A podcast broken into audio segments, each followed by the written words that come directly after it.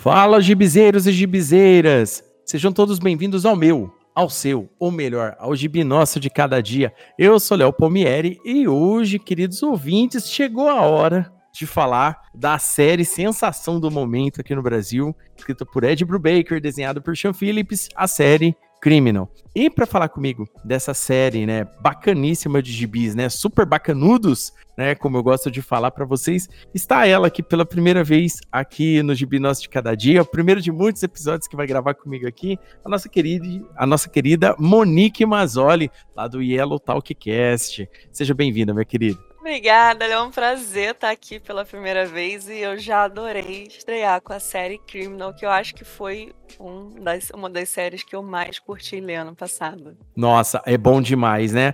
É, Criminal é, para o querido ouvinte aí que está chegando, né? Que está muito acostumado com, o Léo falando aqui de gibi de hominho, né? Porque eu falo bastante de gibi de hominho aqui, né? Crime não é uma série que me pegou muito desprevenido, né? E eu tô já faz alguns anos que eu tô naquele processo de conhecer muito mais do mundo dos quadrinhos depois que eu voltei a, a ler com mais afinco ali de 2010 para cá, colecionar e tudo mais. E, e a série Criminal, assim que, que eu li o primeiro volume volume, né? Eu fui comprado pela ideia, né? Eu, sempre fui muito fã do Brubaker escrevendo Batman, gostei de Gotham DPGC. E aí, a, a editora Mino começou a publicar aqui com, com, com, essa dupla Ed Brubaker e Sean Phillips, o Criminal. E quando eu li pela primeira vez, nossa, foi paixão à primeira vista, aquele gibi que você não consegue parar de ler.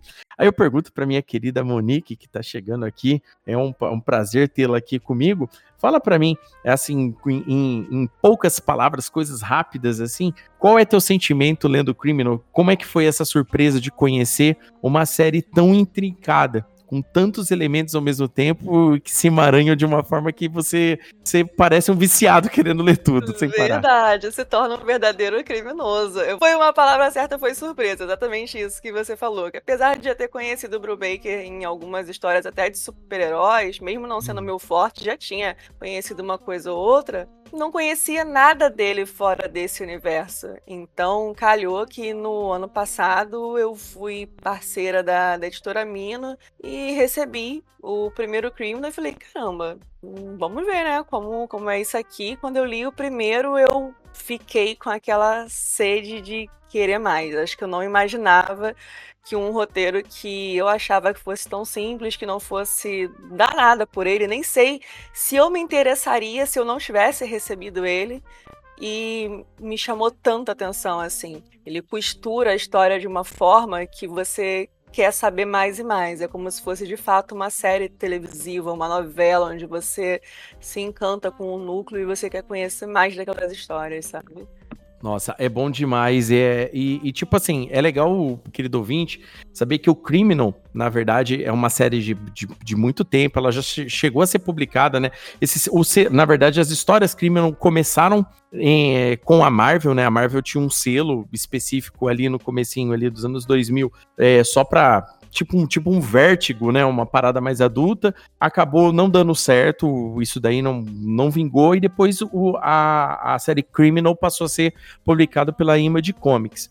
Vale lembrar que o Ed Brubaker e o Sean Phillips, eles já têm a, a, o Criminal não é o primeiro trabalho deles juntos, né? Eles já tinham feito feito o Sleeper, eles já tinham feito Cena do Crime, eles já tinham feito Incognito e, e outros trabalhos depois, junto com Criminal ao mesmo tempo, eles foram fazendo, como é, Matar ou Morrer e outros aí que a gente gosta bastante, né? E o Ed Brubaker é conhecido por criar esses roteiros com vários elementos é, de, de, cultura pop, ao mesmo tempo é, com elementos de atualidades de época, sempre trazendo personagens que têm uma moralidade dúbia, né? Você, você como espectador, você acaba lendo, como leitor, óbvio, é, quero dizer, você começa a ler o gibi e você tem aquela parada, tem um narrador, né, que te conta a história, o famoso narrador duvidoso, né? Então você tipo assim, tá, beleza. E os desenvolvimento da história te sempre te surpreende no final, por mais que você possa supor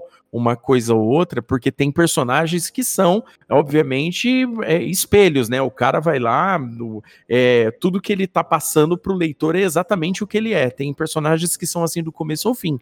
Mas as tramas giram em torno de personagens duvidosos que você não consegue medir esse tipo de coisa.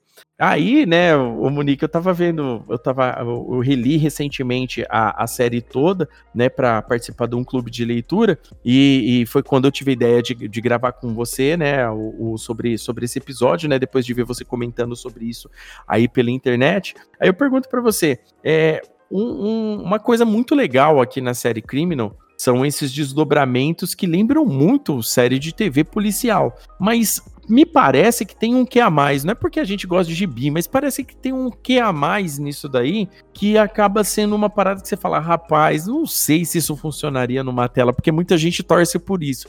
Você concorda com isso? Como que você vê esses, esses desdobramentos de Criminal nessa, nessa fórmula que ele tem de ficar puxando a gente para dentro de, um, de, um, de, uma, de uma espiral de acontecimentos que deixa a gente, nossa, velho, que doideira é essa? Eu vou te falar que quando eu li, a primeira coisa que eu imaginei foi Criminal em uma série. E, uhum. inclusive, uhum. é, teve uma notícia ano passado, ou início desse ano, de que ela iria sair de fato em série, né? A gente não tinha uma data ainda, mas eles estavam planejando fazer uma série de, de Criminal. Foram os rumores que eu ouvi na internet. Uhum. Então, não sei se daria tão certo quanto no Gibi, que funciona muito bem, essa temática que eles colocaram funciona muito bem, mas eu fiquei curiosa. Ao mesmo tempo, dá aquele medinho, sabe, de uhum. não ser tão bem retratado e cair por terra, da, estragar o que foi tão bom, mas eu fiquei curiosa, porque para quem cresceu assistindo a séries policiais, sabe? Aqui a gente vê algo parecido, mas com uma narrativa diferenciada, né? Aqui o núcleo principal não, não é como um CSI da vida, onde nós vemos aquele, o corpo policial. É citado aqui pelo. Ela é narrada pelo bandido, né? O famoso uhum. bandido com ética. Ele faz de um ele mostra. Eu, foi a primeira coisa que eu pensei, porque, tipo assim, ele mostra pra gente que, que não compensa. Pra quem tá vendo de, de fora, vai pensar, poxa, será que ele tá endeusando, né, essa vida criminosa? E não é bem isso. Ele mostra como tudo pode dar errado e de fato dá eu acho que em todas as histórias algo dá muito, muito errado. Então ele mostra como não compensa, mas todos esses personagens, mesmo que eles sejam criminosos, eles têm aquele ponto que nem eles atingem, né? Por isso que eu falo, é o bandido com ética. E uhum. você, ele, ele coloca esses personagens num patamar muito humano poderiam ser um, pessoas muito, muito reais, que atingiram seu limite, né? Pessoas muito quebradas na vida. Eu acho que se daria muito certo para cativaria muito se eles fossem para as telas, sabe? De uma série, principalmente se pegarem para uma equipe muito bem estruturada. Nossa, é muito legal essa, esse detalhe que você comentou. É importante a gente sempre salientar, né? Porque o, a série, ela tem esse detalhe dos personagens, né? Eles são personagens que, tipo, poderiam estar em séries aí televisivas, mas a gente sempre veria essa forma como o bandido mesmo, porque as séries de TV geralmente meio que colocam pra gente, a não ser que seja aquelas séries de muito suspense, muitas viradas de roteiro, a gente tem aquela noção de quem que é o bandido pelos atos dele, né? Aqui não, aqui o ato, o normal do cara, é o cara ser dúbio, né? E a gente pega personagens como o próprio Tracy, que você acha que é um soldado honrado, mas quando o cara tem que sujar a mão, ele não pensa duas vezes em matar até mendigo, né? Ele até mendigo ele, ele joga de, de cima de prédio, então o cara não pensa duas vezes, né? Em tipo não ser visto, aquele tipo de coisa. Então essas situações que acontecem no, na, na série, né? Elas, elas realmente colocam na gente essa dúvida, né? De qual é o limite que eles podem chegar dentro da narrativa. E é aí que eu acho que entra aquele detalhe do, do gênero noir na história, porque no gênero noir comum, quando a gente tem um protagonista específico, a gente tem a femme fatale e a gente tem a trama que se desenrola em cima desses personagens, né? Geralmente se desenrola por causa de um crime ou não. Aqui não, aqui a gente tem situações onde de, de um irmão, por exemplo, que investiga um, um, o assassinato do irmão que é, que é estranho, a gente segue a vida de um ex, é, de, um, de um desertor do, do exército no Vietnã que volta para casa, bate na esposa, é, transforma os filhos em duas máquinas de cometer crimes, por exemplo, e ao mesmo tempo tá achando que tá dando amor para ele, um cara extremamente perdido na vida. A gente vê chefões do crime, a gente vê mafiosos como Sebastian Hyde e o pai dele, ou seja, a gente tem o, o núcleo do fam o famoso núcleo onde que todos os personagens se encontram, quem é o bar, entendeu? Onde que geralmente é onde que, o, que alguém pega uma informação. Ou seja, o, o, tudo aquele básico do noir tem aqui, obviamente transformado para série, né? Porque ele tem que ser adaptado para se adequar a essa narrativa, mas ao mesmo tempo a gente vê que, a, embora ele tenha todo esse, esse clima no ar, narrativa que às vezes cinema clássico com aqueles painéis grandes, às vezes aqueles momentos contemplativos, né? Porque tem bastante daqueles painéis parados com o personagem pensando, né? E aqueles que o personagem tá pensando dentro dele não é narrado pelo personagem, é o narrador que te joga a história com recordatório, né? Então você vai, você vai pegando aquela situação lá e vai comprando a ideia dele do jeito que é. O, a realidade de mundo que, que é você comprado por essa realidade de mundo, né? E aí, uma coisa que, é, que todo mundo comenta, o, o é que o, o gênero no ar, às vezes o pessoal fala, pô, tá morrendo e tal. Você concorda com isso? Eu acho que não. É, eu acho que não. Acho que nós tivemos tantos quadrinhos aí bem, bem famosos recentemente saindo nessa, nessa temática e eu acho que eles até trouxeram um pouco disso quando você vê no próprio fora do, do universo do universo criminal no próprio ai gente esse fade out. fade out uhum. que é outro que é, é sensacional e ele Muito mostra bom. um pouco disso. E olha você estava falando de de como são esses personagens e faltou algo muito importante. A gente tem inclusive um ex cartunista Né, verdade. ele não deixou de, de citar isso, de incluir ali o próprio trabalho dentro desse, desse cenário. A gente tem inclusive um ex-cartunista que também flerta ali com o mundo do crime. Então a gente tem realmente de tudo. Nossa, bem lembrado, Monique. A série ela, ela não traz só aquele, os bandidões, bandidões, né? Ele tem Sim. pessoas que foram tragadas para esse mundo, né? O que é o que é incrível conforme você vai lendo, né? Porque tudo que acontece em todas as edições de Criminal, né? Nas sete edições, mais nos spin-offs, né? Que, que no caso é um, um, fim de semana ruim e meus heróis eram todos viciados. E no final, em Verão Cruel, você vê que as pessoas são tragadas para dentro do crime. A gente já conhece os criminosos, conhece o núcleo principal de pessoas que cometem os vários golpes que a gente vê aqui nas revistas, aqui nos gibis, mas ao mesmo tempo você percebe que as pessoas são tragadas para esse mundo, né? Pessoas que às vezes só estavam. Tem, tem literalmente gente que só tava passando por ali e acaba sendo tragado. Isso Exato. daí é muito legal. É muito bom. O, é, ele tem. É, o, o que é bacana nisso é que ele não usa só pessoas que são. já sempre foram criminosos, né? Que são pessoas que nós conhecemos como aqui, os bandidões, o pessoal da máfia e tal. Mas o que é mais bacana é que ele pega um ponto principal que tem em todas as histórias, que são pessoas quebradas, né? Pessoas uhum. que já estão com uma vida no limite, que perderam tudo, ou que perderam alguém muito importante na família, ou algo que era muito importante importante para elas, e isso faz com que elas cheguem a, a esse ponto, né?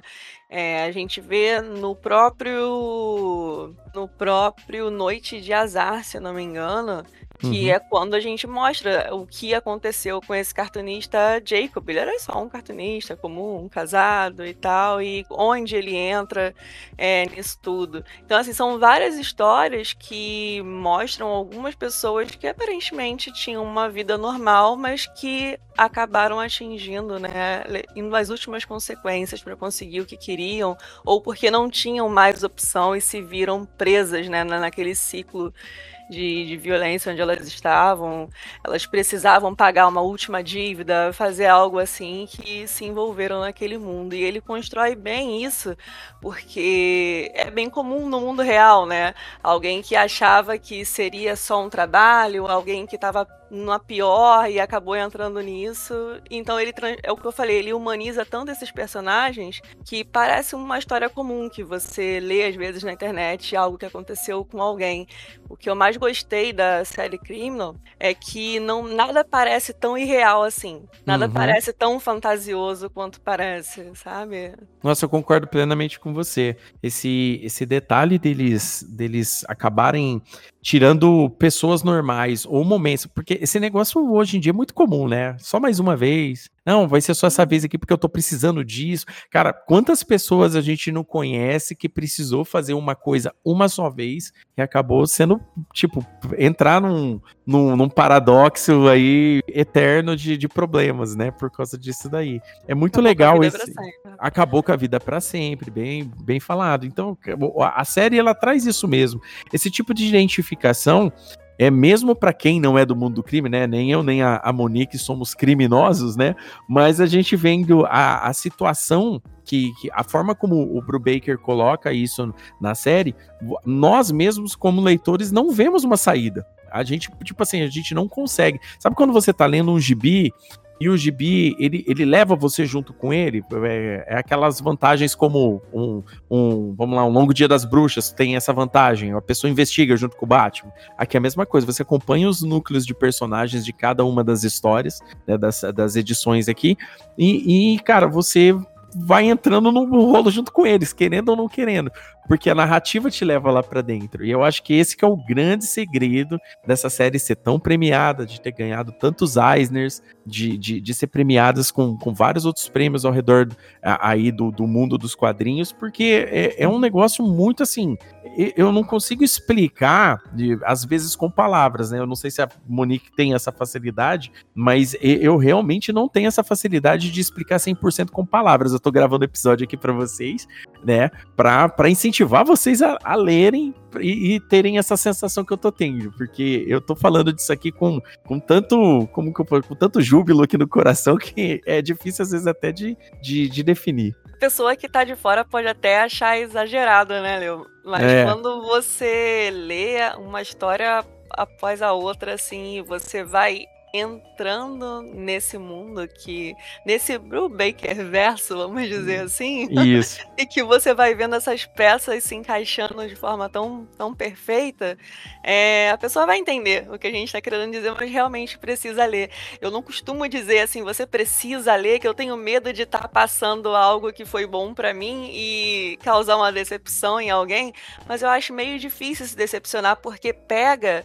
é um ponto que é bem popular para qualquer pessoa, mesmo que não tenha hábito de, de ler gibi, que são os filmes de ação, as séries policiais. Isso é algo bem popular, pelo menos aqui no Brasil, que não teve alguém que não, quando cresceu, não estava assistindo um CSI, é, que não, não assistia séries policiais, filmes de ação, e você encontra de tudo um pouquinho disso que nós assistíamos nesses filmes, né, dos anos 90 para cá, nós encontramos aqui em, em Criminal, sabe? Acho que ele bebeu muito de, de séries e filmes policiais é, dos anos 80, quem sabe, para cá, e a gente vê muito daquela realidade mostrada aqui. Só que se encaixa perfeitamente no modelo de série Netflix que nós temos hoje, né? Uhum. É de uma uhum. forma mais direta, mais objetiva, é, sem, sem muita enrolação, de forma que você se aprofunda mais nessa história, né? É bem por aí. O, assim, levando a grosso modo de comparação, eu concordo plenamente com você, Monique. Bom, é, é, é, muito semelhante o envolvimento que a gente acaba tendo com, com o quadrinho, né? Porque a, a, uma coisa, inclusive, que ajuda né, a, a narrativa, assim, embora a gente está falando mais aqui no roteiro, mas a narrativa prende demais por causa dos desenhos. Os desenhos do Sean Phillips são uma parada assim que o homem nasceu para desenhar no ar de qualquer forma. É lindo, sabe? É lindo. Ele é, então, porque, tipo assim, ele, ele, ele tem muito, ele trabalha muito bem com, com sombras, ele trabalha muito bem com expressão de rosto, ele trabalha muito bem as cenas de violência, né, que precisam ser empregadas nisso, né, lembra muito aqueles, aqueles filmes do, do, do Coppola, do Scorsese ali, do finalzinho dos anos 70, aquela parada mais, vamos ligar o, o, o, o botão da, da violência desenfreada, e aqui em Criminal, a escalada de violência ela é, ela é abrupta, ela vai do zero a 100 em qualquer situação. Aqui extremamente rápida, sabe? Os caras estão conversando, na virada de página é alguém quebrando uma garrafa na cabeça do outro, assim, do nada, sabe? E, e eu usei o exemplo da garrafa, mas assim, é, pode colocar tiro, pode colocar alguém fazendo uma revelação bombástica, pode colocar alguém trombando no carro do outro jogando a ribanceira, tem de tudo aqui na, Tem na todo série. tipo de violência, né? E eu acho que ele retrata muito bem, sem esconder, ele mostra tudo, mas não- eu não consegui achar que é de forma grosseira. Não tem nada aqui que você queira, não sei, virar o rosto ou torcer o nariz quando você vê. Pelo Uhum. contrário, eu acho que dá uma sensação meio que admiração da forma como ele retrata isso no- na arte dele. Você fica meio que, que impressionado com os detalhes, com a riqueza dos traços, as cores impostas e tudo dá aquela sensação de curiosidade, mais do que de temor com o que você tá vendo, apesar de ser tudo bem explícito até. Não, parece, parece que tudo faz sentido, né? O desenho dele parece que dá sentido a tudo que a gente acaba vendo, né? A, a- desde a violência até a, a contagem, a, a contagem da história mesmo. Do que, que se trata a série como um todo? A, a série como um todo ela tem um núcleo de personagens básico que são os Lawless, né? A família Lawless. Né? A gente acompanha o Tig Lawless, que é o pai do Tracy e pai do Rick. Ambos os filhos do, do, do, do Tig são levados para uma vida de crime, mas não uma vida de crime como, é, tipo, vem cá, menino, você vai aprender comigo aqui no começo. A princípio, as crianças só são é, vítimas de, de um pai que volta com a cabeça virada pela guerra, que, que só aprendeu a, a, a matar, só conhece violência como, é, como linguajar predominante na sua vida, e eles acabam tendo esse desenvolvimento é, é, paternal dessa forma. Né? Eles têm uma mãe que eles amam demais, e um, com, conforme vai passando-se o tempo, o Tig tem aquela cabeça, vamos lá, gente, é, é aí que entra a genialidade do Brubaker, né? Ele pega mais ou menos como é que era a cabeça do americano médio, entre aspas, é, virado, virado da cabeça ali nos anos 60, 70, né? Porque uma coisa que é legal a gente falar, nós fomos muito comprados pela narrativa americanizada de filmes dos anos 80, né? Que todo americano que ia para as guerras era um cara heróico, aquela parada, o cara era um exército de um homem só.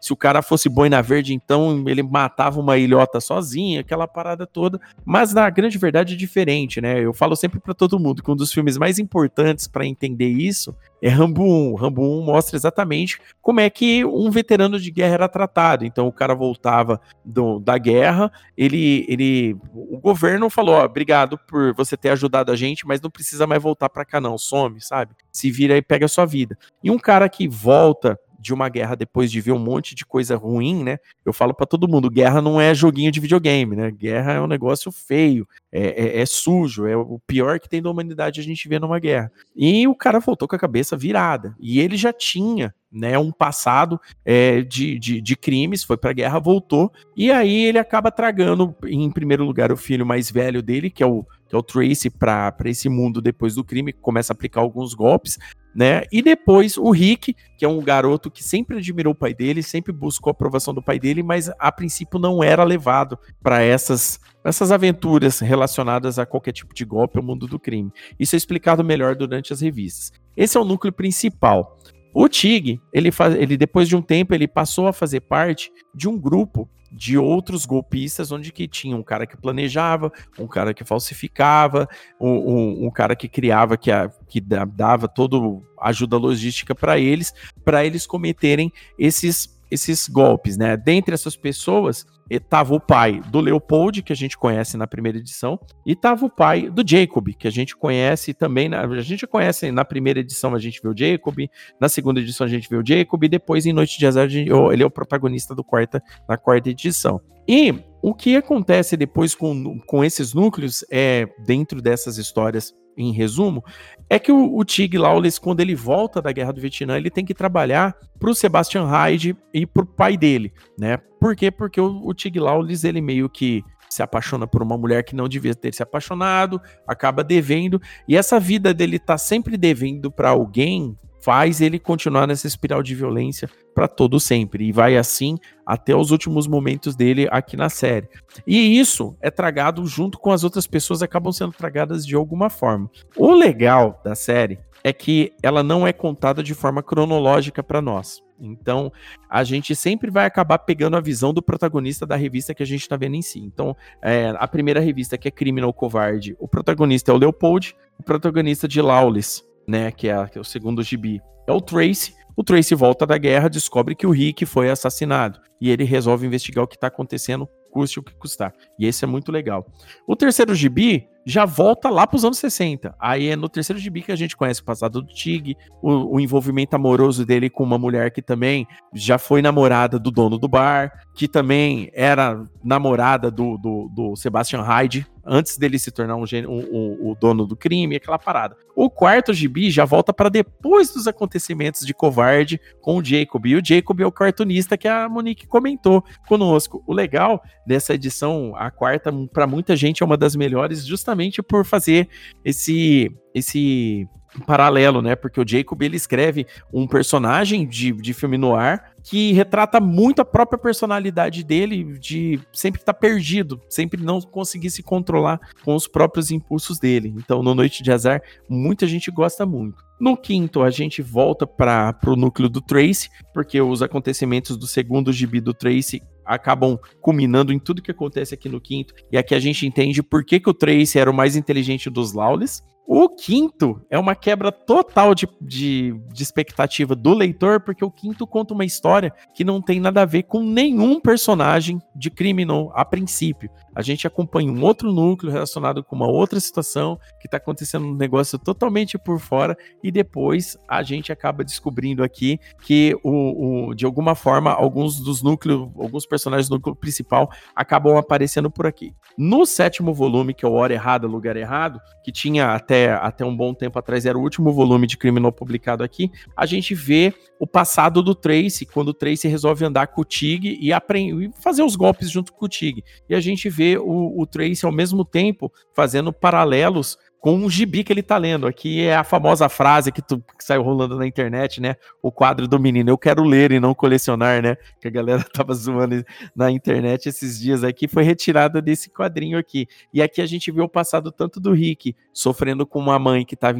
com uma doença terminal em casa, quanto a gente acompanha o Trace. E depois a gente tem que fecha Criminal, a gente fecha Criminal com Verão Cruel, que é a mais recente, que é aí que a gente vê um, uma viagem ao, ao, passado, ao presente, ao passado, ao presente, e aí essa viagem volta para o verão de 1988, que é onde culmina todo o golpe que dá tudo errado, é o famoso golpe que a gente ouve em todas as edições que deu errado em algum momento. A gente vai entender como é que isso daí realmente dá errado, é nessa edição. E junto disso a gente tem dois spin-offs a gente tem um spin-off que é os meus heróis eram todos viciados, que provavelmente, se fosse para ler cronologicamente, é o último da revista, porque ele mostra bem lá no futuro o Leopold preso lá na frente, lá na, lá na, lá na cadeia, e a gente vê a Andy. A Andy é uma menina que o Leopold salva no primeiro gibi, tá bom? E, o, e aqui ela já é uma, uma moça, já, ela já é uma, uma moça quase adulta, uma jovem. E a gente tem um, um, fim de semana ruim, que é uma das edições mais, além de violenta, ela é uma das mais engraçadas, que a gente acompanha o Jacob indo atrás do professor dele, o homem que, que meio que colocou ele no mundo do, do, dos desenhos e tudo mais, que é um desenhista. E aí a gente vê muita crítica à, à forma como é o mercado de quadrinhos, é parecido com o que a gente viu em Pulp. A gente vê do mercado dos quadrinhos, as pessoas com roubo de artes, aquelas paradas, e como o prestígio dos quadrinhos não agrada nem a todo mundo, né? A gente vê um homem ali que tá com crise aí na terceira idade, totalmente desvairado e cabreiro, sem paciência com a vida, e o nosso querido Jacob tá ali de novo, se dando mal mais uma vez, aí tendo que ser de babá de um senhor de idade muito louco. Aí eu pergunto para ti, o, o, Monique, de todos esses desses gibis aqui que você, porque da, da série Brubaker aqui, do, do Criminal e tudo mais, é, o, o, que mais te impactou nisso daqui? Qual, qual dessas, se, assim, se tem um gibi específico que você gosta mais, né? E o que, que te impactou na, na, nas, nas viradas de roteiro aqui? Cara, Primeiro foi que no início, quando eu li o primeiro, eu não imaginei que essas, todas essas histórias iriam se conectar da forma que elas se conectam. Uhum. Então, ao perceber isso, isso me deu, sei lá, me instigou um pouco a querer conhecer um pouco mais. É, a forma como ele é, acontece, uma ordem cronológica totalmente bagunçada, bagunçada a princípio para nós, né? Que você num, numa história você está no presente, em uma você está em 1980, e cada, cada uma salta, dá um salto temporal muito grande e parece que as histórias estão muito misturadas, mas elas se conectam da forma certa. Quer dizer, foi tudo muito bem planejado, né? É, isso foi o que eu mais gostei. Porque nós estamos acostumados a pegar um quadrinho e se ele é uma série, a gente quer saber como. de onde eu começo, né? Qual é a origem? Então eu vou ali do número 1 ao número 50 que seja, e eu vou acompanhar aquela cronologia. E aqui a gente não acontece, não acontece dessa forma e você também não é avisado sobre isso. Uhum. Então sempre vai ser uma surpresa. É, você acabou dando um panorama aí de, de de tudo um pouco que acontece em todas essas histórias. E no último que eu li, que é o 6, que eu acho que foi um que me surpreendeu mais, porque a gente pega a história do Richards, né? Uhum. E eu achei, me surpreendeu mais porque parecia um núcleo totalmente novo para mim. Uhum. É, a princípio eu não vi o Tracy, eu não vi é, ninguém que parecesse ser familiar. Então, só no meio lá da história que a gente encontra quem? O Tig Lauer né? Uhum. Então você vê que ainda assim fazia parte dessa, dessa trama. E eu não esperava por isso. Então, acho que esse deve ter sido um que me surpreendeu mais pelo núcleo e pela forma que ele levou um homem totalmente comum e que parecia ser um homem acima de qualquer suspeita um cara bom, ele não era criminoso, um homem casado, uhum. um homem normal, e que ele foi ao eu nem sei te, te explicar. O que ele fez foi de uma crueldade, mesmo ele não sendo um homem ruim, né? Ele parece uhum. ser um uhum. cara tão legal, mas foi de uma crueldade tão grande que eu não vi os mafiosos da, das outras séries sendo agindo dessa, dessa forma, como o Richards agiu aqui.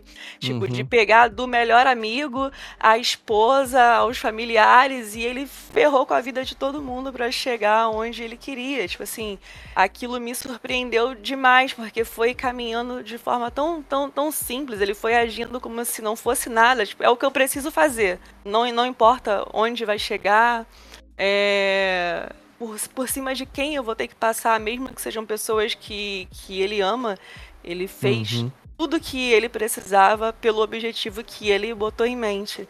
Então isso me surpreendeu demais. Essa foi a última que eu li, o 7, hora errada, lugar errado, eu não cheguei a ler.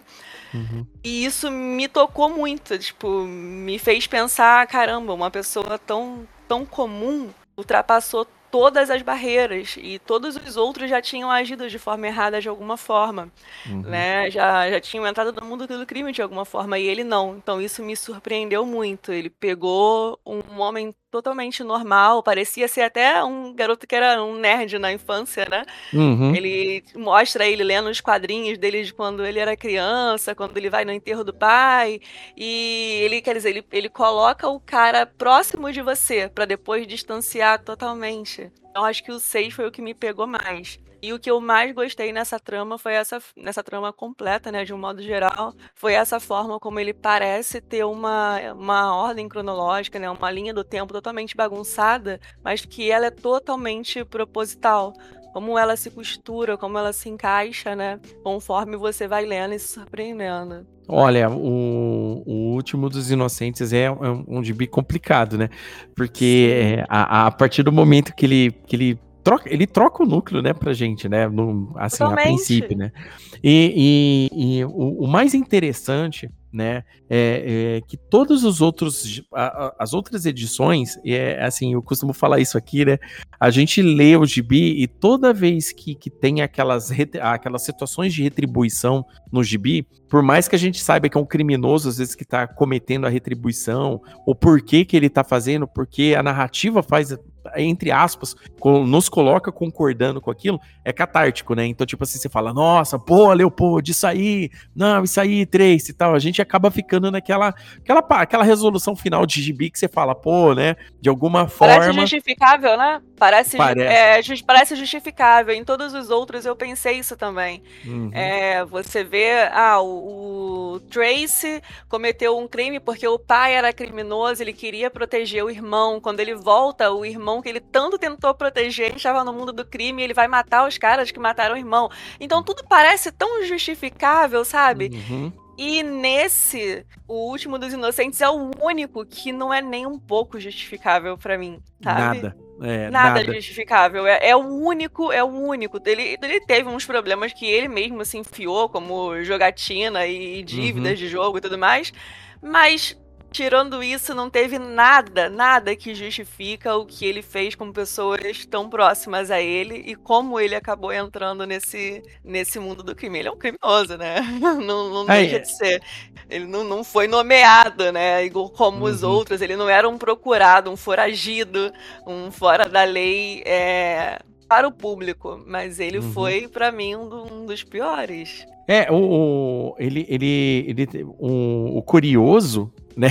O mais curioso de todas as edições, o único crime que deu certo é o dele. Todos os outros crimes Todos os outros crimes deram errado em algum momento, né? O dele mesmo, a, a, vamos lá, a ponta solta que ele deixou, ele conseguiu encobrir depois, né? De uma forma, assim, extremamente cruel, né? Diga-se de passagem. Nossa, aquilo e... mexeu muito comigo. Não, não, eu, eu, eu, acabei de ler essa edição porque, assim, eu tava, eu, tá, eu fui ler todas de uma vez. Quando eu, quando eu acabei de ler essa, eu falei, cara, preciso dar um tempo, porque esse aqui eu vou precisar dar aquela, aquela, aquela, como que se diz, né? Você precisa dar aquela arejada pela escalada, porque você já vem lendo numa escalada de violência, como a gente falou. Mas a, a, situação desse cara, inclusive toda essa situação, por exemplo, que o Richard tem de, de jogo, aquilo lá, é para convencer a nós que ele precisava se vingar. A gente tinha visto isso nas outras edições. Por que, que nessa ele não, de alguma forma, ele não daria o troco? O problema é que o dado troco dele é igual você falou. Ele ferrou a, a, a cidadezinha inteira, basicamente. Entendeu? A fa própria família dele, ele prejudicou todo mundo né? Para sair por cima no final das contas. Nossa, é, é bem pesado mesmo.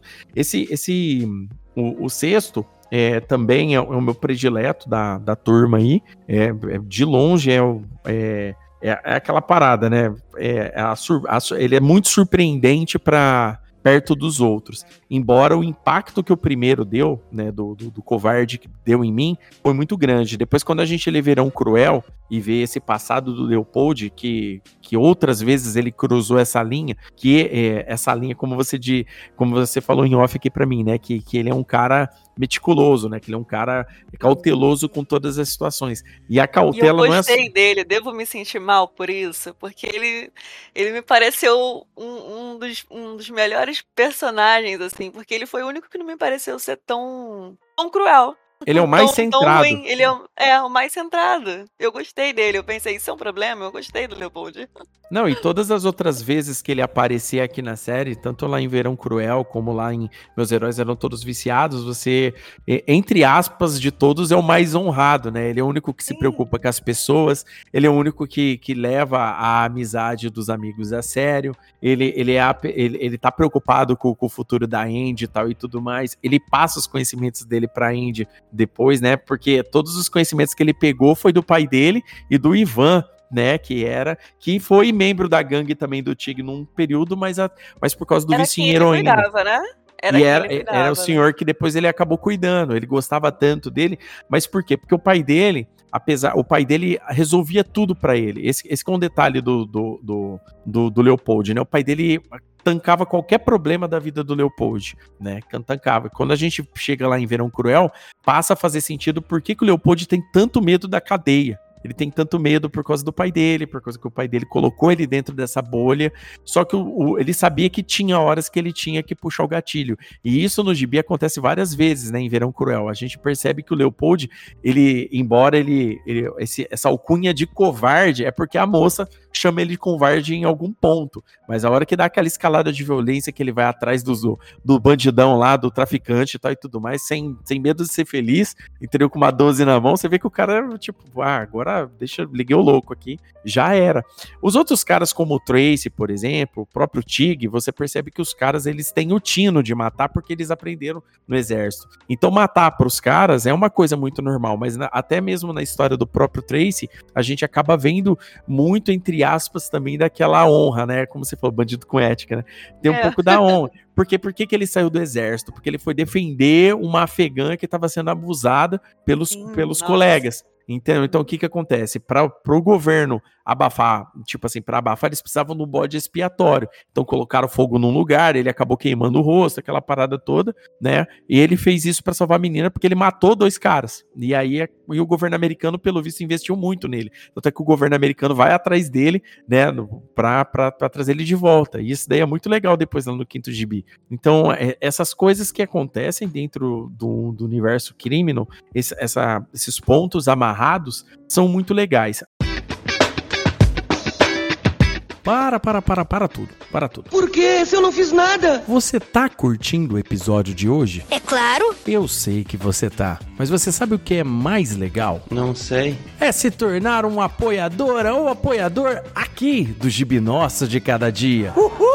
Indo em apoia.c barra Gibinosso, você, além de ajudar a melhorar o conteúdo e trazer uma experiência moldada pelo seu apoio, recebe recompensas incríveis como grupo exclusivo de apoiadores no Facebook e no WhatsApp, reviews exclusivas só para os apoiadores, reunião mensal online para falarmos das minhas e das leituras de vocês apoiadores, participação no podcast, votação nas enquetes dos próximos episódios, sorteios de gibis e mangás e muito mais. Maneiro pra caralho! Você não vai querer ficar fora dessa, né? Não! Bora montar uma comunidade bacana de leitores de gibi. Vem comigo apoia.c barra gibinosso. Link na descrição. Ah, vamos nessa!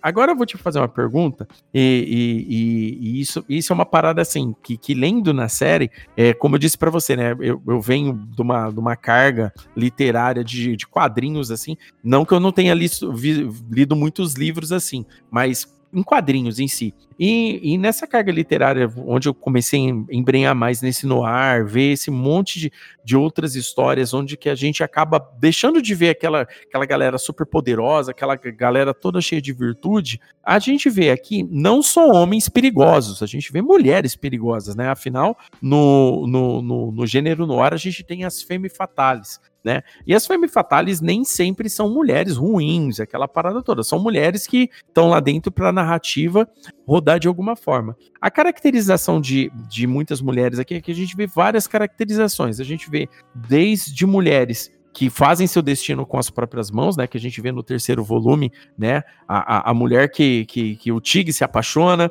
o dono do bar se apaixona, o Sebastian Hyde se apaixona, mas a mulher, ela, ela mete o louco, né? O famoso assim, pô, eu queria mais vídeos de mulher empinando moto, né? Eu não quero mais mulher dona de casa, quero mulher empinando moto. E a gente vê também mulheres perigosas mesmo, mulheres ou, ou que estão relacionadas ao mundo do crime, mulheres de negócios, ou até mesmo mulheres ali dentro daquele conceito americano, entre aspas, de a mulher ideal, aquela mulher que fica em casa, é, é, é, é sempre sub, é, sub, é, subserviente ao marido.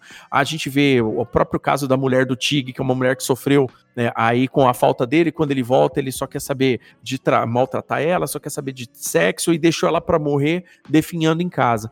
Como é que você, mulher como mulher, é isso, como é que você, como, como uma mulher, como é que você vê é, essa visão na, na publicação? Eu sei que você consegue separar bem as coisas, mas o que, que você achou desse tipo de coisa? É, que essa, é, eu entendi um pouco como crítica isso do Brubaker, eu vi isso em outros, no próprio Fade Out tem um pouco disso. O que, que você acha dessa situação, de como, como foi retratado esse mundo perigoso de Criminal e as mulheres relacionadas a isso? Eu não achei negativo, porque tudo em Criminal é uma inspiração. É, Digo isso porque ao você ler não tem como comparar com outras produções, principalmente cinematográficas, né? Uhum. Então eu vejo como uma inspiração, né? Como eu falei até antes, de, de outras séries e filmes nesse estilo. E ele retrata todo tipo de mulher que nós víamos é, retratadas no cinema. Uhum. Tipo, tanto a que se envolvia com o crime, nós temos aqui a mulher troféu do mafioso. Isso. Nós temos a mulher criminosa, como numa noite de azar, né, no número 4. Uhum. É, nós temos elas é, apresentadas em, em, em, tantos estilos, desde dar poder a ela e desde deixá-las também um pouco por baixo, como eu, eu achei, pelo menos, nos Mortos e Moribundos, né? Uhum. Você vê aquela mulher que já tá acabada, destroçada, né? É, entregue às drogas e pronta para, quem sabe, acabar, mas ainda assim ela se via com, com muito poder, tipo, aquele no uhum. estilo. Ela era sagaz. Ninguém, sagaz, ninguém manda em mim, eu sei o que eu tô fazendo, uhum. mesmo que ela fosse morrer daquela forma, ela preferia ser assim, mas ser dona da própria vida. É, o destino então, achei... na mão dela, ela queria. O destino uhum. na mão dela, exatamente.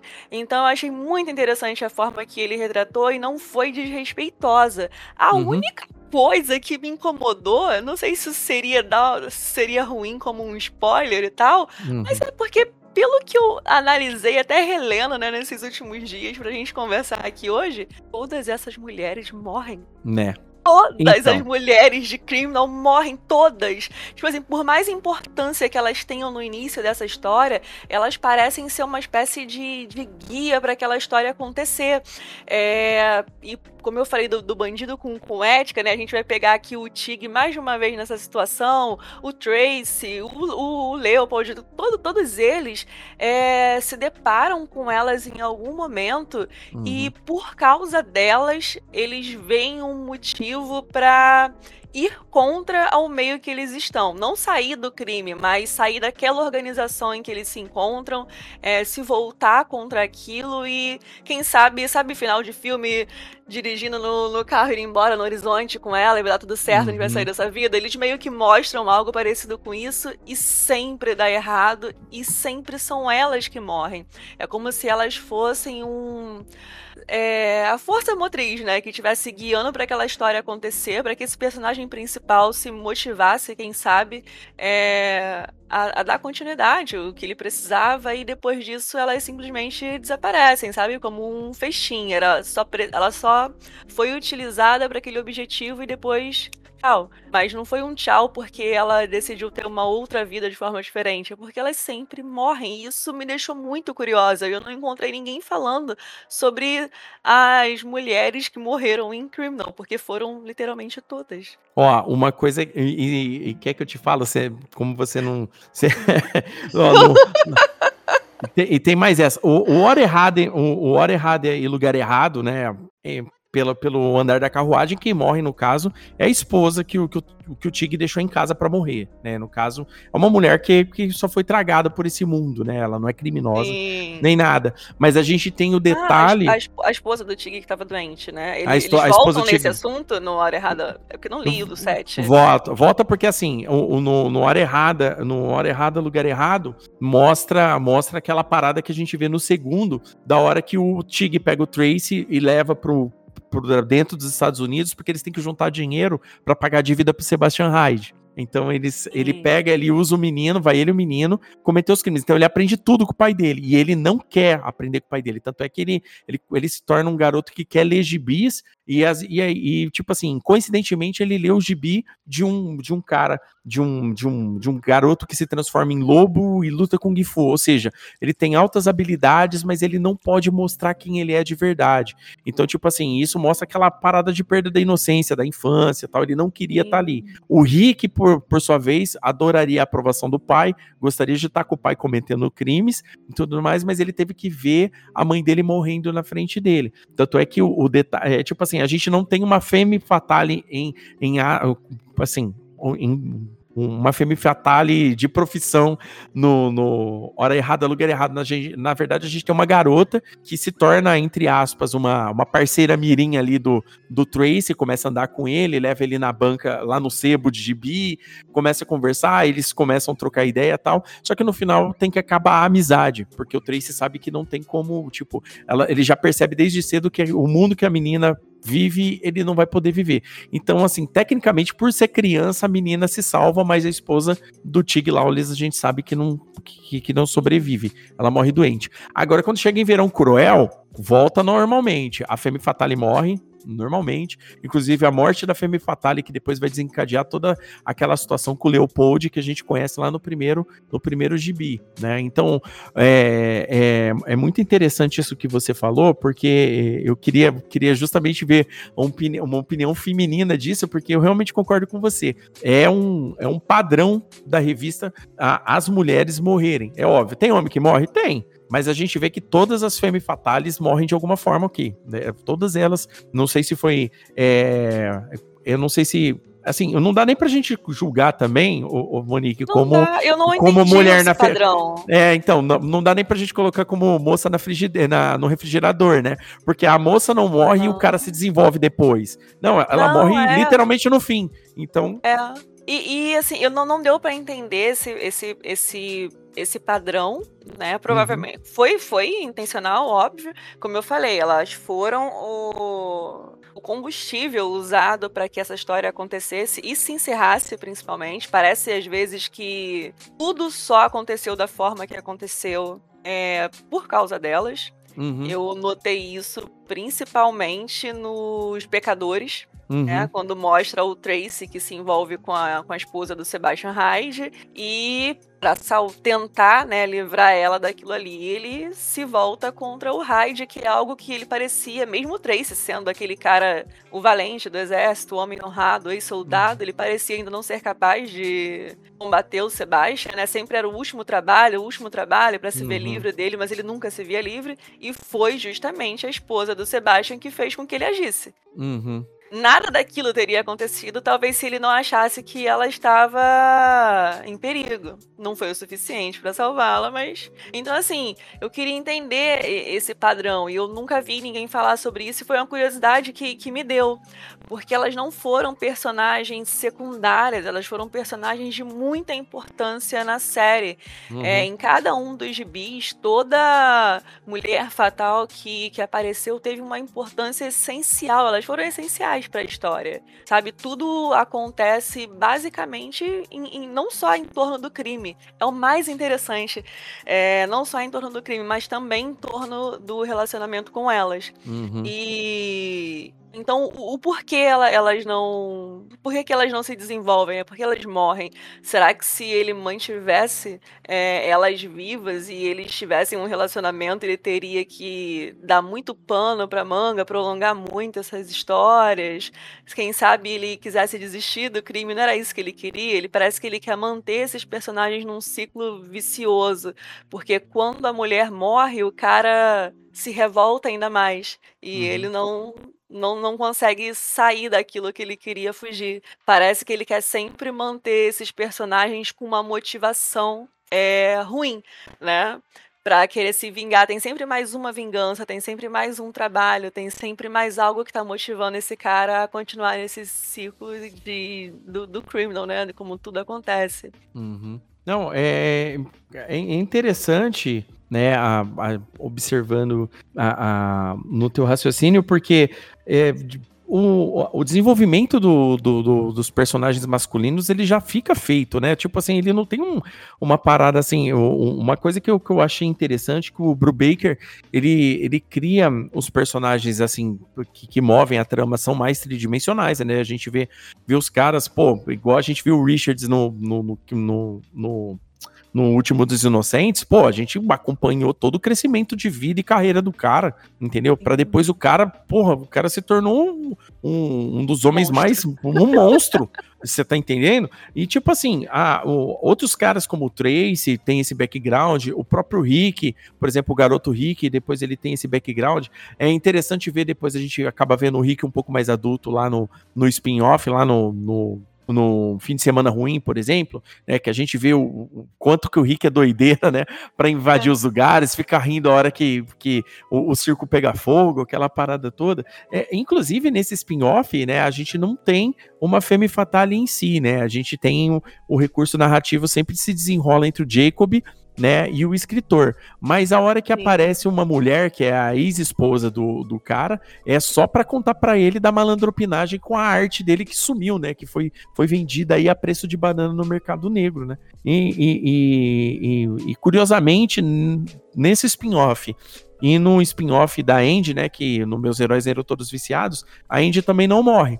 Né? A Andy, na verdade, Sim. é a catalisadora da situação que acontece com o rapaz que era o alvo do golpe, né? No caso, né? Que ali também dá, dó, dá uma dó do cão do cara, né? Porque dá. o cara tava lá, o cara foi completamente engrupido dentro, do, dentro da promessa de viver mais, né? Viver como os, como os heróis da Andy, né? Não, você tem que ser igual o cantor não sei quem, o músico não sei quem o nível do Brubaker em, de, de conhecimentos para colocar é, influências aqui de cultura pop ou referências que ele acaba pegando foi gigantesco em qualquer uma dessas edições aqui. E vale lembrar uma curiosidade, Monique, você deve saber dessa história aí, porque eu lembro que a galera sempre comentou isso aí quando o Criminal lançou. O Brubaker fez parte de uma gangue quando era moleque. Eu tava doida pra falar disso, porque eu achei sensacional. Você ficou sabendo dessa parada? Fiquei Daí... sabendo, Nossa, achei, eu achei isso incrível. Tipo assim, não, não é nada, parece até que é uma, algo bibliográfico, né? Mas não, ele mesmo fala que não tá inspirado na história da vida dele, mas é sensacional. Eu, eu, eu achei graça, né?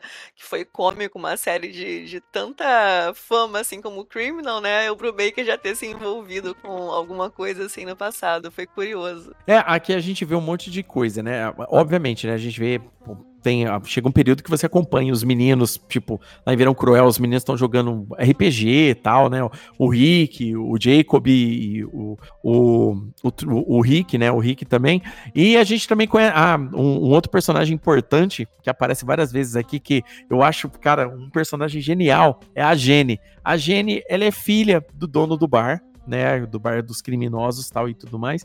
E ela, ao mesmo tempo, ela é, ela é, ela é delegada de polícia. Então, tipo Sim. assim, ela conhece todo o antro ali, ela mantém meio que sob controle os núcleos, né, para ninguém sair muito de, de padrão. Então, ela tem informações, ela ela acaba pelo passado ajudando o Tracy, ela foi ex-namorada do Rick, entendeu? E, e, mostra bastante desse desenvolvimento deles quando eram mais novos, né? É um, é um outro personagem, assim, que eu achei riquíssimo, né? De, e, e, e, peculiar dentro da, da história. Esse negócio do... Último, no último dos Inocentes, até acho que fica mais claro a ajuda dela, né? Você vê como que foi o envolvimento fica. dela. É, achei isso foi bem legal. Esse detalhe também do, do, do Brubaker aí, com essa experiência aí, a gente obviamente pode colocar um pouco de experiência de vida do, da, do, do, período que ele viveu, né? Porque ele já é um senhorzinho, quase um uhum. senhor, então ele já conheceu bastante coisa da vida. Então, a, esses períodos aí pós Guerra do Vietnã, aquele, aquele finzinho de Guerra Fria, todo aquele, vamos lá, aquele furor é, oitentista, noventista, ele, ele viveu isso, né, na pele de alguma forma, né? E isso daí a gente vê empregado na, no, nos roteiros, né? A gente vê naquela parada de grandes corporações, como grandes corporações, o cara é, deve favores familiares. Não, você casou com a minha filha aqui, pô, você vai você vai viver sob meu jugo para sempre. Aquela parada toda. Muito daquele daquela disputa de adolescente, de quem é mais que o outro.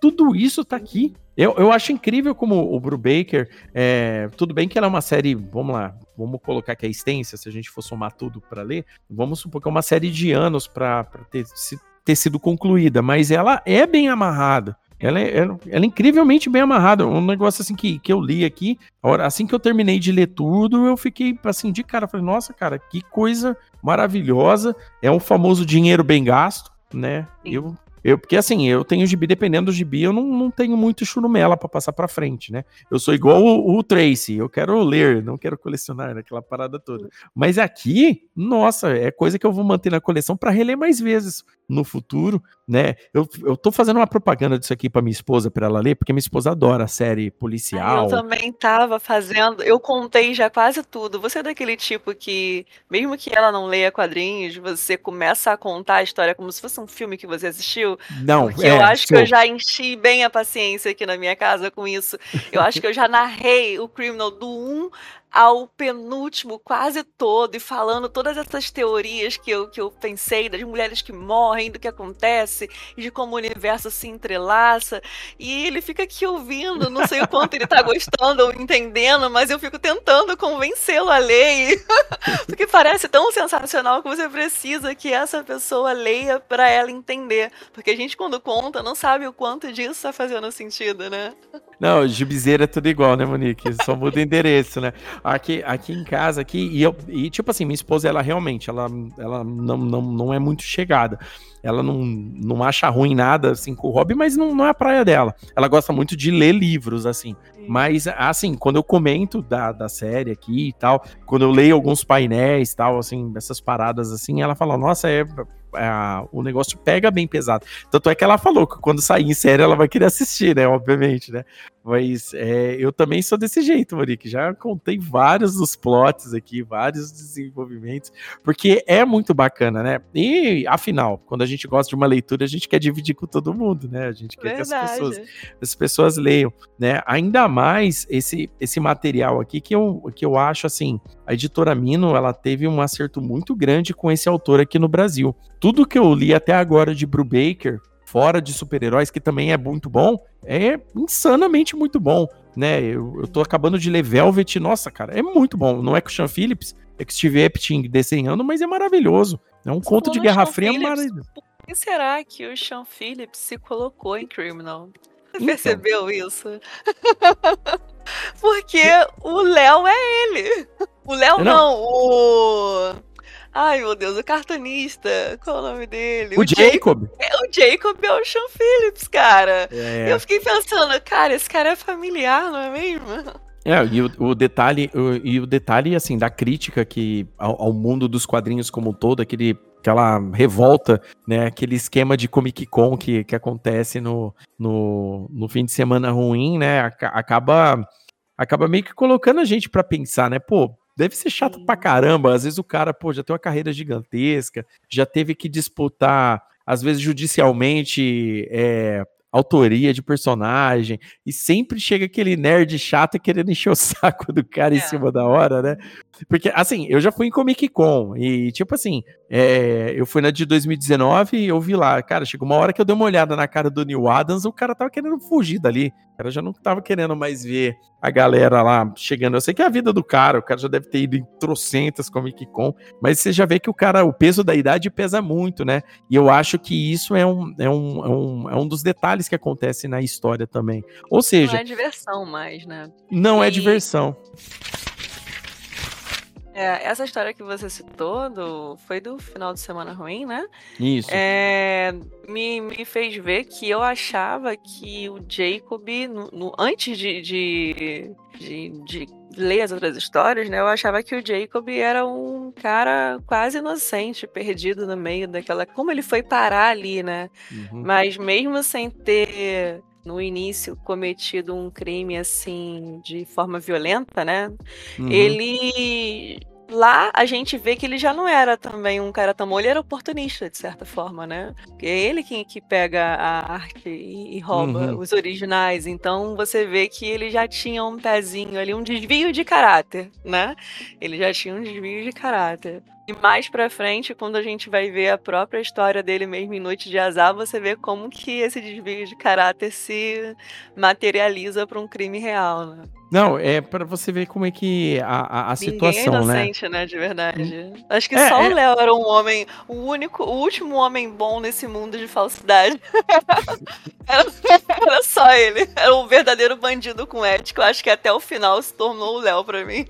É, o Léo o Léo, o Léo tem esse detalhe, né, de, de, de não querer mortes no, no golpe. É, toda a situação é para causar o mínimo de, de, de estrago, o mínimo de, de problema para a própria sociedade. Tanto é que o, a situação de engarrafamento não é com acidente, é, é um carro específico já planejado em determinado ponto. Ele pensa, ele pensa situações, né? O Léo pensa situações onde que ele vai onerar o, o mínimo de pessoas possível, tipo assim, né? Prejudicar o mínimo de pessoas possível, né? E só que ele é colocado dentro de uma situação, por exemplo, o primeiro aqui a gente tem contato com policiais corruptos e que é. estão dentro de uma situação. É um policial corrupto que confia em outro policial corrupto que tem relacionamento com um traficante. Então, tipo assim, é, é uma parada assim que, que ela escala. Depois a gente vê em outras situações policiais que trabalham na margem da lei, como a, a Gene, por exemplo, trabalha dentro daquela margem da lei, nem bando, nem polícia, nem bandido, mas assim, né,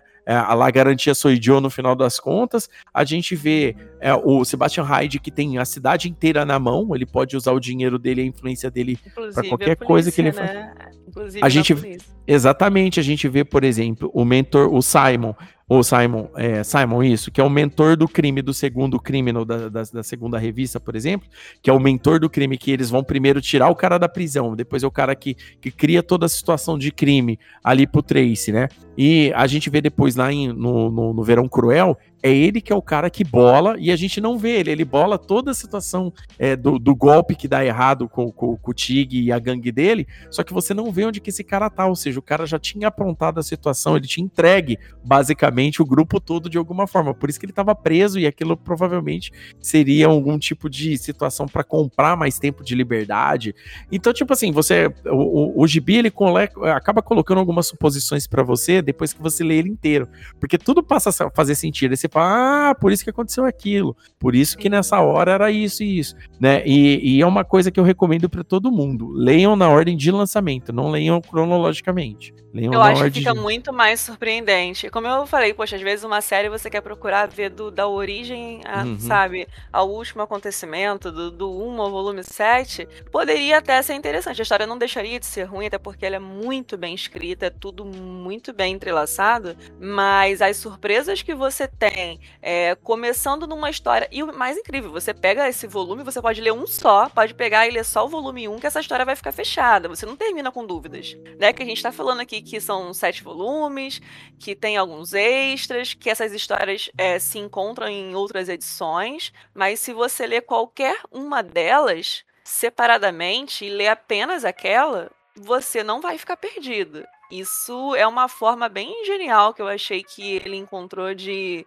fazer esse roteiro. Você pode pegar qualquer uma das edições e ler isoladamente, que você vai entender, show, fechou. Uhum. Mas quando você pegar qualquer edição que tenha vindo ou antes ou depois, você vai se surpreender encontrando é, algum acontecimento que envolve aquele personagem da história anterior, seja no futuro ou, ou no passado. E é basicamente uma trama familiar de, de criminosos, né? Ele fez, faz o contrário do que o Jeff Lemire faz, né?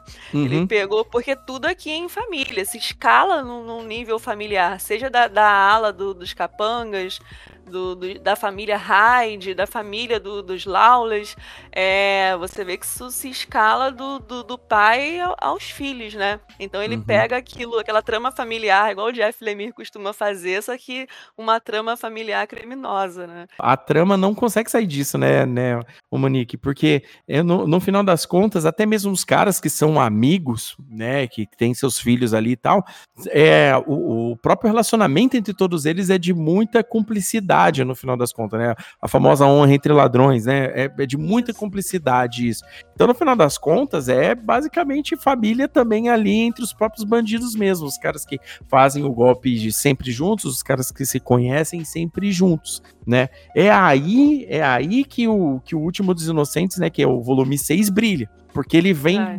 ele vem totalmente na contramão entendeu? E, e, e, quebra todas essas nossas expectativas que a gente estava vendo nos, cinco, nos quatro volumes anteriores, né? Porque... Primeiro, o Richards, ele não é um homem quebrado, uhum. ele não tinha uma família desestruturada, ele não teve família com envolvimento no crime, ele cresceu um rapaz normal, com amigos normais, faziam umas peripécias aí, algumas coisas até erradas de vez em quando, mostra eles fumando maconha, uma coisa assim, mas tá, uhum.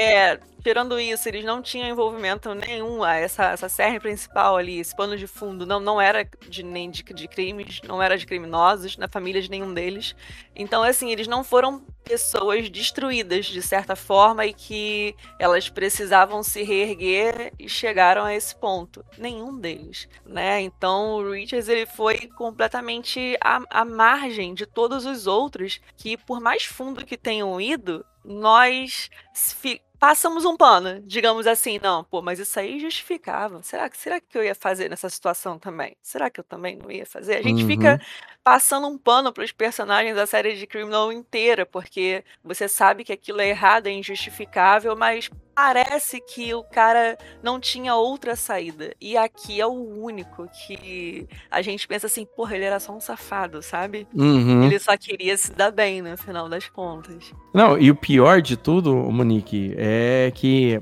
É, é que ele falou, e tá tudo bem, sabe? Porque a gente tá lendo aqui, a situação acaba sendo catártica pra todas, assim, tirando essa do Richard, porque essa daí é bem, é, diga-se de, como dizia meu, meu, meu, meu finado pai, é muita filha da putice, mas o, o, o- o- os, outros, os outros aqui é tudo catártico, é um negócio assim, você fala, hell yeah, no final, você tá, sabe? Faz tão sentido ser desse jeito, que às vezes a gente, se a gente, cara, se acabasse diferente, eu acho que não seria tão legal, sabe? É- é- acaba. é- acaba acabando do jeito que tem que terminar, sabe? Não, acabou do jeito que tem que terminar. Beleza, o Léo foi lá, a- acabou, des- descarregou uma 12 no covil de bandido, tá quase morrendo.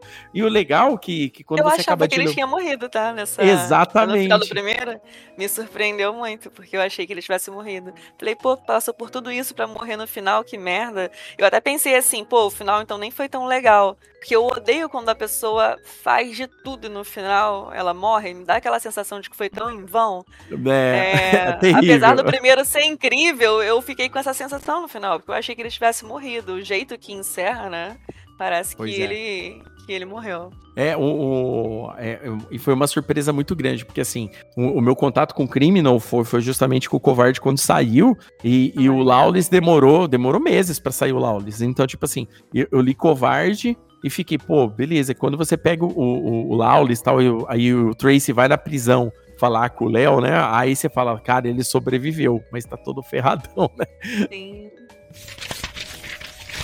Uma, coisa que é legal, é a Monique citou agora há pouco o Fade Out. Fade Out também é uma das recomendações que a gente faz, né? Se você vai ler Criminal, leia também os outros trabalhos. história. É, é tipo assim, é, ele, já, ele já entra mais num outro âmbito, anos 30, aquela parada toda, assim, é igualmente interessante, tá? Mas o, o Criminal aqui, no caso, ele meio que abriu minha, minha cabeça e minha vontade de, de ir mais atrás desses trabalhos do Brubaker, né? E a editora Mino, ela tá, ela tá publicando basicamente esses trabalhos mais reconhecidos dos personagens, do, do- desses dois artistas, né? Então já saiu Matar ou Morrer, que é incrível. Pra galera que, que já quer ver uma parada mais, pô, o cara, tipo, meteu o Mais loucão mesmo. Mais, É. mais, mais irreal. Eu só li o quer- primeiro, mas eu já achei muito louco. É, o, o Matar ou Morrer, ele é 100% adrenalina do 1 ao 4. Ele, tipo, ele, Uhum. ele tem o Matar ou Morrer, eu ainda não sei se eu vou fazer episódio aqui, porque eu, assim, perto do Criminal, é, não que ele seja ruim, ele é maravilhoso, eu acho ele foda. Mas perto do Criminal, cara, é, ele, ele se torna simples, entendeu? Ele se torna simples, porque o, o Criminal parece que tem todo um, um trabalho pra ficar dessa forma como ficou. Agora, agora, ah, vai sair no fim do ano, ficou pro ano que vem, né? A, a Mino falou, ia sair Fatale no fim do ano. Fatale, meus queridos amigos, quando sair Fatale, eu recomendo muito que vocês compram. Eu, eu- eu li Fatale, a Scan, quando saiu, né? Porque aí depois eu fiquei louco. A hora que eu fiquei brubequizado, eu fui Eu atrás de ler tudo. mesma sensação também. Aí eu falei, não, agora eu vou ler tudo desses caras. Primeiro eu peguei tudo que tinha aqui no Brasil, peguei, adquiri, tá tudo aqui na coleção. E agora, o que não tem, eu fui atrás de ler. Aí eu, nossa, cara, eu li, quando eu acabei de ler Fatality e, e Velvet, que eu também tinha lido antes, eu falei, nossa, o Fatale, meus queridos amigos, vai pegar vocês de um jeito. Aí, Monique, a, a Femme Fatale de Fatale é bem Femme Fatale mesmo.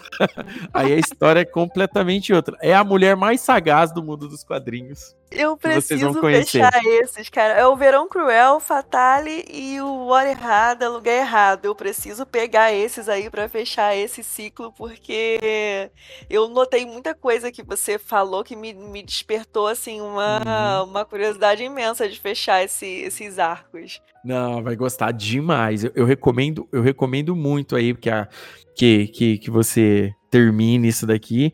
O querido ouvinte que está ouvindo esse episódio, eu espero que eu e a Monique tenhamos aí conseguir dar um, um parâmetro geral do que é a série Criminal, do que você vai esperar lendo. E, e o pior é que eu e, eu e a Monique demos assim muito pouco spoiler. Né? Vocês podem ter é, certeza verdade.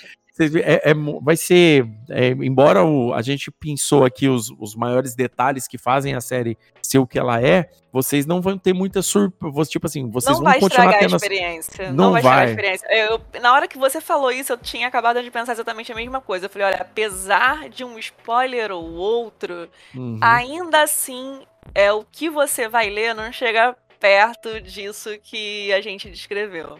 Não, é tudo, é o desenho, o roteiro, a narrativa gráfica Sim. de como de como a surpresa na virada de página, tudo isso, tudo assim, os tem o a, a eu, eu, digo que é inclusive Quebra até cabeça geral que ele faz, né, também, que acho que é uma das o coisas que mais glossário, Monique os próprios glossários aqui, né? Os, resumos aqui do final aqui, a, a, as capas de edição original que eles colocam, tudo isso te coloca muito no clima, né? É, é.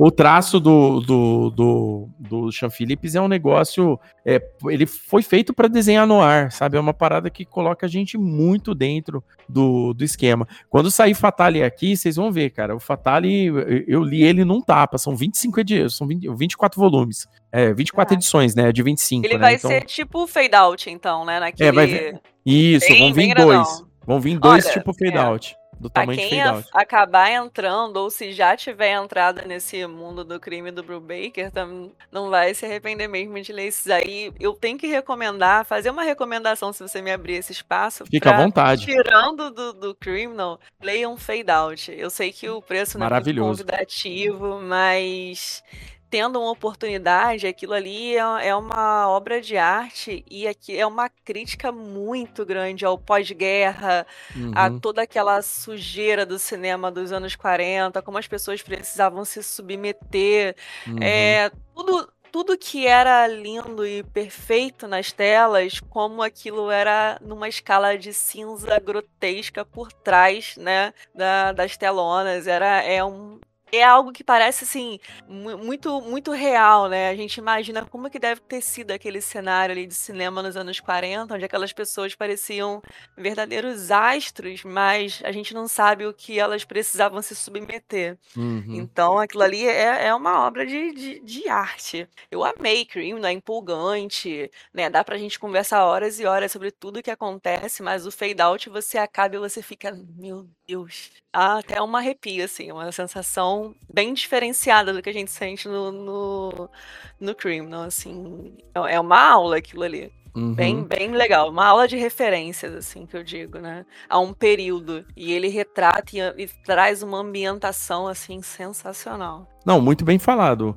É, a, a mesma sensação eu tive também lendo Fade Out. É importante salientar, né, né Monique, que, que o, o embora a gente está falando de Criminal aqui no negócio, todas essas outras publicações que a gente falou do Brubaker, aí como Fade Out, Fatale, são coisas completamente diferentes uma da outra, para a gente para mostrar como ele, ele é versátil, né? O roteiro dele é versátil e esse conhecimento. Inclusive, o Fade Out é, demandou de muita pesquisa dele, né? É para a galera que, que que, que foi atrás de conhecer, eh, tem, tem vários textos aí que ele costumava escrever, né, na, na, quando saía as páginas tal, ele colocava, tipo assim, famoso diário de, de pesquisa dele. E ele precisou ir atrás de muita gente, de figurão, ele precisou atrás de muito cara que não estava nem disposto a falar com ele, mas para contar esses detalhes que a gente acaba vendo em fade out, né? Então, é assim, é, é um trabalho assim magnânimo, né? É. é, obviamente ele é diferente do Criminal, ele é uma situação diferente, mas genial do mesmo jeito. É, nossa, maravilhoso. É, o preço o preço não é nem metade, não, não, não, não expressa a qualidade. A qualidade é, é, muito superior ao preço, no meu ponto de vista. Sim, sim. É o que eu até falei lá no início, quando a gente estava conversando, eu não costumo falar assim, ah, leia, leia, não uhum. vai se uhum. arrepender, porque eu tenho medo da pessoa, de repente, não ter uma experiência, principalmente quando o valor sim. não é tão convidativo, né? E é até fácil para mim dizer isso, sendo que eu adquiri esse no, num ano onde eu fui parceira da editora editora, então eu, eu ganhei esse, esse quadrinho no ano passado, né, na, Uhum. quando eu era parceira da editora. Então, óbvio, é fácil falar assim, leiam, mas realmente, se você quer ler algo diferente, fugir, eu acho, um pouco da do comum, né, do que você tem lido. Às vezes a gente lê durante muitos anos a mesma coisa. Tudo bem que você se diverte, o importante é, é o objetivo de se divertir, de ler um quadrinho, mas eu acho que fugir um pouquinho daquela zona de conforto às vezes é legal e pegar algo assim te põe para para pensar um pouquinho, sem contar que a qualidade do material é excepcional também. Então ele te surpreende por tudo, né? É um material assim muito completo, sabe? Então tá querendo fugir um pouco desse meio comum, sabe? Ler algo diferente é bem é bem recomendado mesmo. Ah, legal. Bom, querido ouvinte, você ouviu a gente falar então aqui sobre a série Criminal de Ed Brubaker e Sean Phillips. Está sendo publicada aqui no Brasil pela editora Mina. A Mina já publicou na sua totalidade esses, esses, esses, esse material. Vocês vão encontrar no site da Mina, vocês vão encontrar na Amazon, vocês vão encontrar scan se, se, se tipo, o preço não der, né? Eu, eu aqui, né, Monique? A Monique já, já sabe, eu, eu não sou desses caras, eu, eu não sou, eu não sou porta-voz de editora nenhuma, né? Então eu sou, eu sou, eu sou só um brasileiro que lê gibi. Então, cara, eu só recomendo que vocês leiam e tomem suas próprias conclusões. E como a Monique disse, se a gente continuar falando de criminal que a gente vara a madrugada, porque tem Dá muita pra falar coisa. por dias. As Não. teorias e, e tudo. Nossa.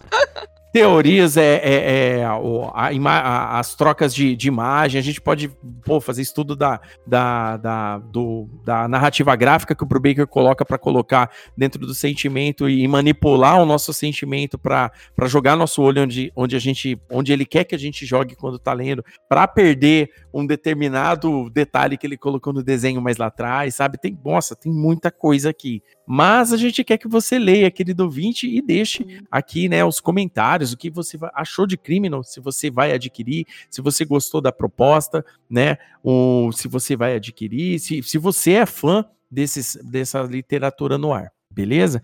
Então eu vou agradecer então aqui minha querida Monique, é um prazer estar tendo você aqui pela primeira vez no Gibnós de Cada Dia, mas vou trazer você mais aqui para a gente falar de outros gibis bacaníssimos aí, conforme a gente for, for relendo, fazendo as leituras, as releituras e tudo mais. E aí eu vou pedir para você deixar aí suas redes sociais e os seus trabalhos que você faz na internet para a galera te conhecer melhor. Claro, primeiro eu vou agradecer pelo convite. Eu amei estar aqui. Foi muito legal, como eu falei, a gente começou muito bem para falar de uma série que, né, sem palavras. Uhum. Então, muito obrigada, tá, pelo convite. E, bem, quem não me conhece, eu tô sempre lá no MD Mazoli no Instagram, falando das fazendo umas resenhas, né, do que eu tô lendo no momento. Também lá no podcast do Yellow Talkcast, que é, é também podcast, canal no YouTube com sempre com, com lives, é, site também, está sempre colocando uma notícia, uma resenha, uma, uma divulgação, principalmente do mercado nacional, que a gente gosta de exaltar bastante. Então, assim, vou estar sempre em um desses lugares, né, zapeando por aí, sempre falando de quadrinho. Ai, bacana.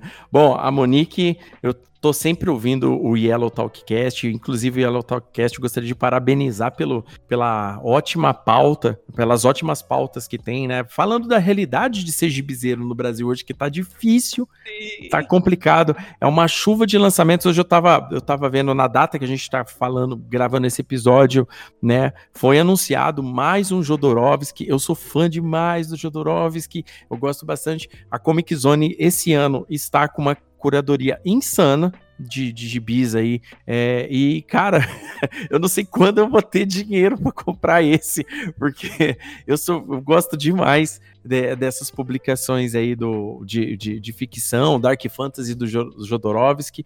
E, e, cara, tá muito difícil, né? E, e a economia do país tá complicado, o, dinheiro do brasileiro não tá dando mais nem pra compra do mês, o negócio tá complicado. E, e o Como gibi é, combater, né? O lançamento exacerbado é complicado, né? E a gente chegou Uhum. num momento que os valores estão meio assim. Parece que o o quadrinho tá ficando elitizado, né? Como Uhum. Manter os leitores é, lendo, que é o principal objetivo, né? E ao mesmo tempo afastando eles com um lançamento atrás do outro e preços lá em cima. A gente está vivendo aí uma, um sistema quase utópico aí. Como ser leitor não deixar de ser com, com essa loucura que está acontecendo na Gibsfera, né? Exatamente. Bom. Obrigado mais uma vez, Monique. Valeu, Léo. Obrigada. Queridos ouvintes, então, ó, sigam a Monique aí, sigam os projetos que a Monique faz, ouçam o Yellow Talkcast, vocês vão gostar bastante, é um ótimo podcast. Acompanhem também a galera aí, porque eles viram e mexe estão fazendo live de Instagram, resenhando várias leituras de binacional pra caramba aí, tem bastante coisa legal que tá saindo aí. Eu preciso trazer, inclusive, um pouco disso aqui pro, pro Gibi Nosso de cada dia, tá bom? Não deixem também de ouvir o Gibi Nosso de Cada Dia em qualquer agregador. A gente está em todos os agregadores, então qualquer agregador você vai ouvir. A gente só não está no YouTube, porque a plataforma não é muito fácil para mexer com isso lá. É, não deixe de nos acompanhar também no Instagram, né? Arroba Gibi Nosso Podcast, tá bom? E deixa aí pra gente os seus comentários aí sobre a série Criminal se vocês gostaram desse episódio, tá bom? Um forte abraço para todos vocês e até mais. Tchau.